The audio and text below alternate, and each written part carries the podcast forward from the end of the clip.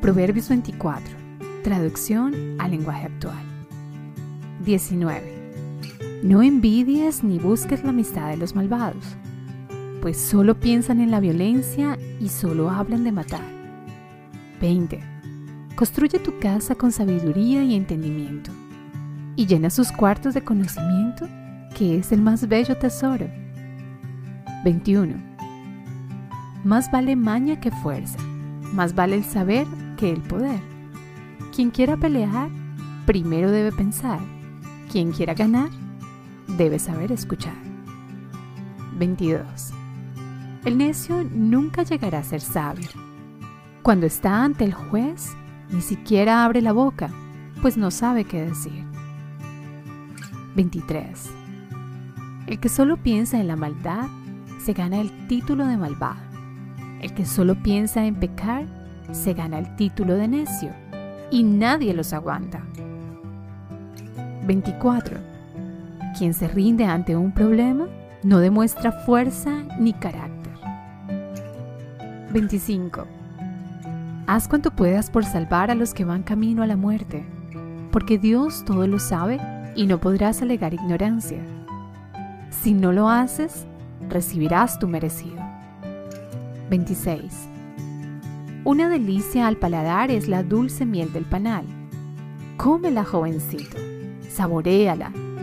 Quiera Dios que en la sabiduría halles esa misma dulzura.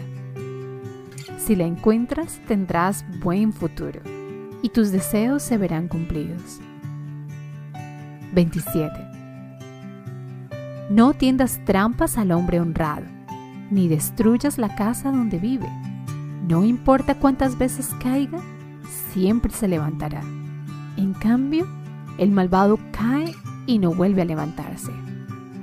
28. No te burles de tu enemigo cuando lo veas fracasar, ni te alegres de su desgracia. Si Dios te ve, no aprobará tu conducta y se enojará contigo. 29.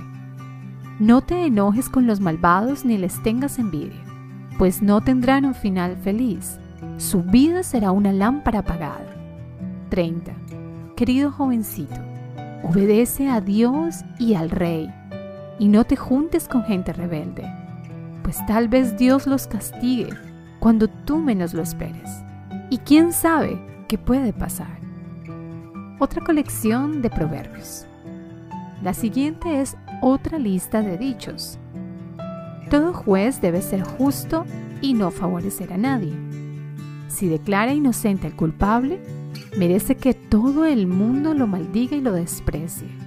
Si condena al culpable, es bien visto y alabado. Una respuesta sincera es tan dulce como un beso.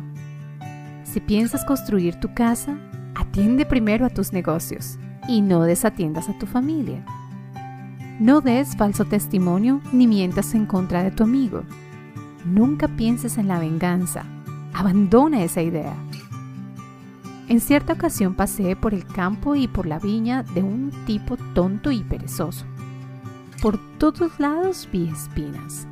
El terreno estaba lleno de hierba y la cerca de piedras derribadas.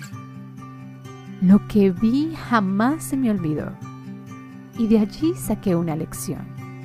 Si te duermes un poco y te tomas la siesta y si tomas un descansito y te cruzas de brazos, acabarás en la más terrible pobreza.